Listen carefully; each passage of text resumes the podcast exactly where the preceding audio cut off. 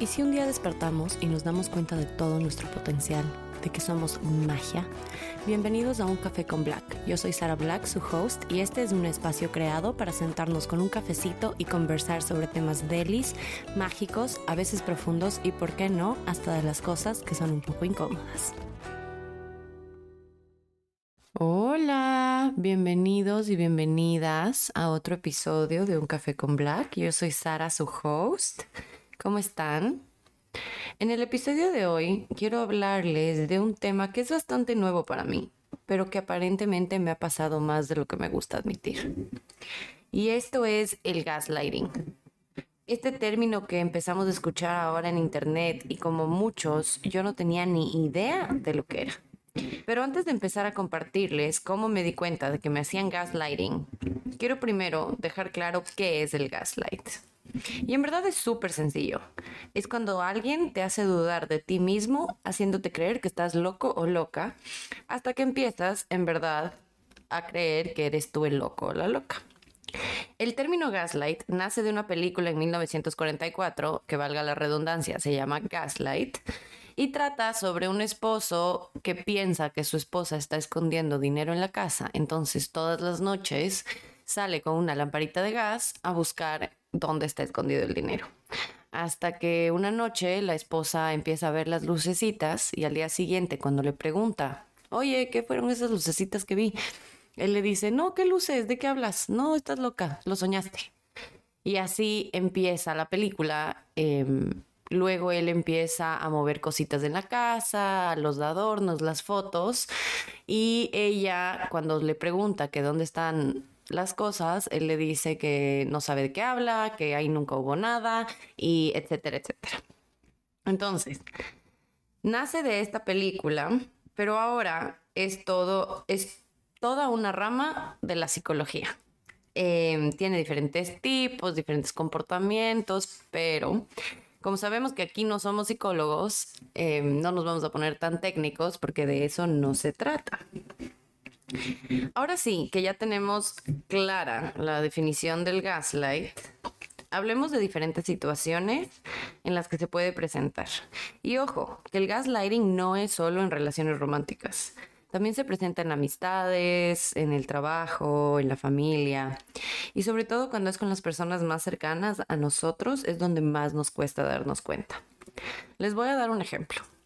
Digamos que yo quedo con mi amiga Pepita de ir por un café y yo le dije, nos vemos a las 8 porque no me quiero desvelar, pero Pepita llega a las 10. Entonces yo le digo, Pepita, pero si quedamos a las 8. Y me dice, no, quedamos a las 10, no te acuerdas. Entonces le digo, no, yo te dije a las 8 porque no me quiero desvelar. Entonces ella te dice, ay, me dice, ¿cómo crees que voy a llegar dos horas tarde? Si me dijiste a las 10. Entonces en ese momento digo, no, pues sí es verdad ni que Pepita fuera tan desconsiderada para llegar dos horas tarde a nuestra cita. Em, este es un ejemplo mega light, pero ahora imagínense esto ya en niveles de relaciones más intensos, ¿no? El gaslighter o el ofensor siempre, siempre, de los siempre, va a encontrar una excusa y una, y una justificación a sus actos dándole la vuelta a la tortilla. A mí me pasó con un casi algo que terminó en nada, que siempre lograba darle la vuelta a la tortilla a todo.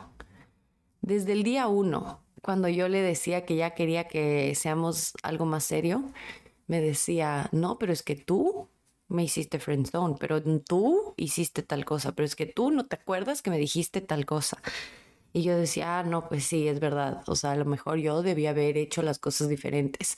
En vez de decir, eh, eso pasó hace años, ¿qué te parece si nos enfocamos en la situación de ahorita? Y no es que yo no me daba cuenta de que él le daba la vuelta a la, tortilla todo, solo que me faltaba tanto amor propio para decir no más, no estoy loca, me voy. Y si se ponen a pensar, todos hemos vivido de cerca el gaslighting. A los niños siempre se les hace gaslighting. No, mami no está triste cuando tu hijo te vio llorando. O el típico no es lo que parece. Y entonces, desde niños, estamos acostumbrados a dudar de lo que vimos, de lo que sabemos, de lo que recordamos. Y la gente que hace gaslighting, yo creo que el 99% de las veces no sabe que lo hace. Simplemente son patrones que han adoptado del comportamiento que vieron de niños en su casa. Y en verdad que este tema se puede llegar a niveles súper extremos de violencia. Por ejemplo, te pegan y te dicen, es que tú sabes cómo me pongo cuando me hablas así, es tu culpa por decirme eso. Y yo sé que ese es un ejemplo súper dark, mi gente, pero es tan importante darle luz a este tema, porque nadie se merece que le quiten su confianza en sí mismo. Es como quitarte la completa libertad de tomar decisiones, porque tú empiezas también a justificar y llega un punto en que empiezas tú a crear estas excusas para el otro, diciendo, ay, es que es de pocos amigos, ay, es que es súper temperamental, ay, es que llega tarde porque es súper ocupado en el, en el trabajo. Y no nos damos cuenta que lo que estamos haciendo es traicionarnos por completo a nosotros mismos. Y como les mencioné hace un ratito, esto también puede darse en círculos familiares cuando alguien es un mentiroso compulsivo. Y te dicen una cosa y luego te dicen otra y luego otra que nada que ver y te marean hasta que tú ya no sabes cuál es la verdad. A mí me pasó. Em, este es un ejemplo muy, muy, muy cercano a mí, que un actor me dijo, eh, te traje este muñequito porque sé que de niña te gustaba mucho este muñequito. Y yo me acuerdo haber reaccionado y haber dicho, o sea, gracias, pero no, estás equivocado, a mí nunca me ha gustado este muñeco en particular. Y me dice, no, no, no, sí, es que estabas muy chiquita, seguro no te acuerdas, pero sí te gustaba. Y entonces inmediatamente yo me puse a pensar y dije, ah, bueno, a lo mejor tienes razón. Ahí ya están jugando con mis recuerdos, con lo que yo recuerdo que a mí me gustaba y lo que no. Y yo sé que este es un, un ejemplo que parece súper sencillo, pero yo en ese momento tenía 18 años y entonces, claro, dije, ah, bueno, ok.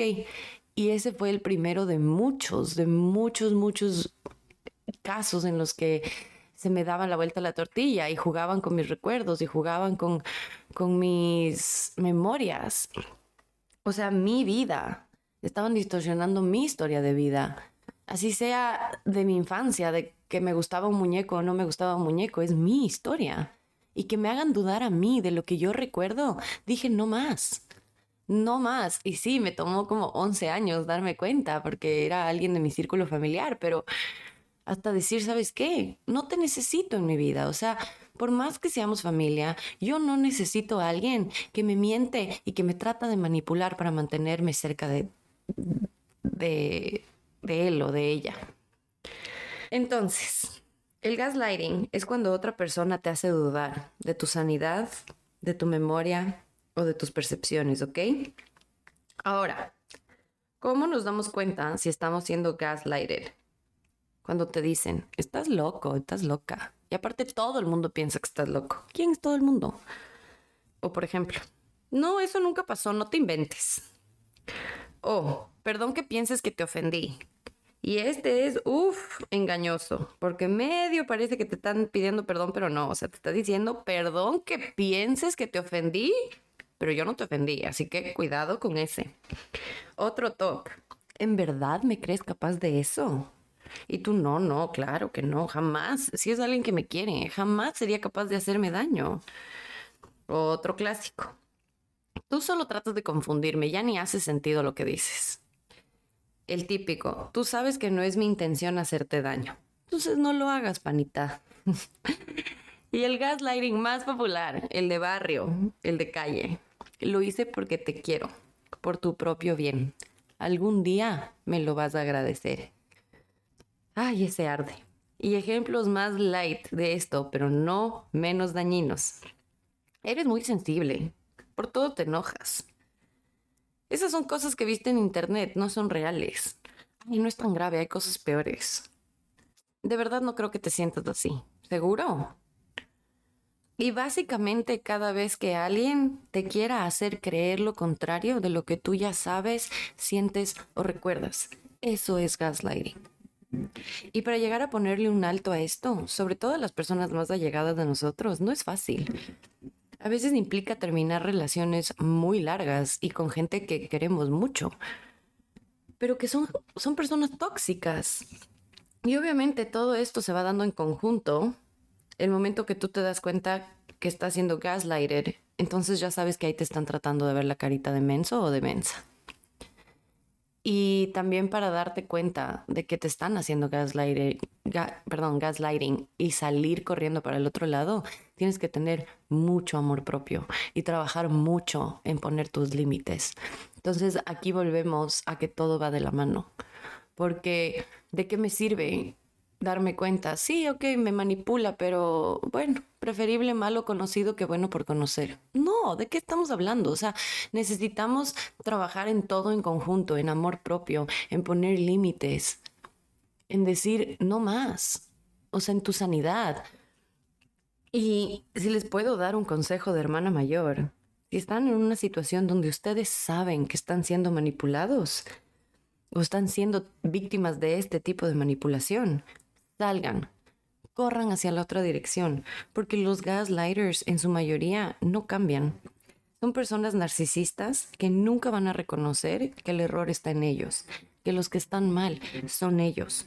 Y siempre, siempre van a querer hacerte sentir menos a ti para ellos sentirse más. Y quiero aclarar que no me refiero ni estoy hablando solo de hombres, que en mi caso son la mayoría hombres, sí, pero no significa que no te puede estar pasando con también mujeres. Em, existe, o sea, esto se presenta en todos los seres humanos. Así que abramos un poquito más los ojos, mi gente, y donde no nos suman, que no nos resten y sobre todo que no nos jodan. Eh, yo sé que este es un episodio más cortito de lo normal.